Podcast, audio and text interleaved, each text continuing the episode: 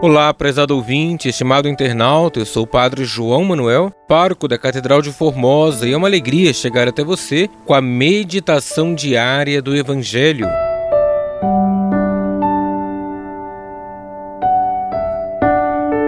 Hoje, domingo, da quinta semana do tempo comum, iremos meditar o Evangelho de Lucas, capítulo 5, versículos de 1 ao 11.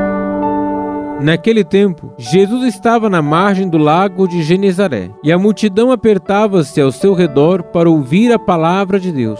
Jesus viu duas barcas paradas na margem do lago. Os pescadores haviam desembarcado e lavavam as redes. Subindo numa das barcas, que era de Simão, pediu que se afastasse um pouco da margem. Depois, sentou-se e da barca ensinava as multidões. Quando acabou de falar, disse a Simão: Avança para águas mais profundas e lançai vossas redes para a pesca. Simão respondeu: Mestre, nós trabalhamos a noite inteira e nada pescamos, mas em atenção à tua palavra, vou lançar as redes. Assim fizeram, e apanharam tamanha quantidade de peixes que as redes se rompiam. Então fizeram sinal aos companheiros da outra barca, para que viessem ajudá-los. Eles vieram e encheram as duas barcas a ponto de quase afundarem. Ao ver aquilo, Simão Pedro atirou os seus pés de Jesus, dizendo: Senhor, afasta-te de mim, porque sou um pecador. É que o espanto se apoderara de Simão e de todos os seus companheiros por causa da pesca que acabavam de fazer.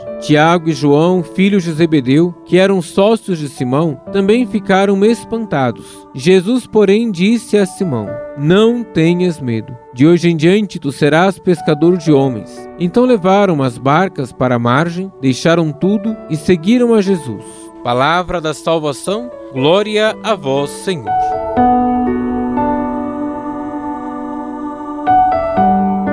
Estimado irmão, estimada irmã, para sermos membros vivos e comprometidos com o Evangelho, precisamos aprender com Pedro a confiarmos em Jesus, fazermos nossa autocrítica diante de nossas escolhas e colocarmos nossa vida a serviço dos demais. Confiar em Jesus não é nada fácil. Pedro demorou a confiar em Jesus. Confiava mais em sua experiência. Na autocrítica, percebemos onde estamos errando e tomamos a decisão certa. Reconhecer-se pecador e pedir perdão é o início de uma vida nova. Precisamos aprender a nos doar para o reino. Pedro recebeu a missão de ser pescador de homens. Deveria considerar todas as pessoas importantes em sua missão. Com confiança no Senhor, façamos nossa autocrítica e avancemos mar adentro em nossa vida cristã. Deixemos de lado nossas vontades e acolhemos a vontade do Senhor em nossa vida. Sejamos pescadores de homens.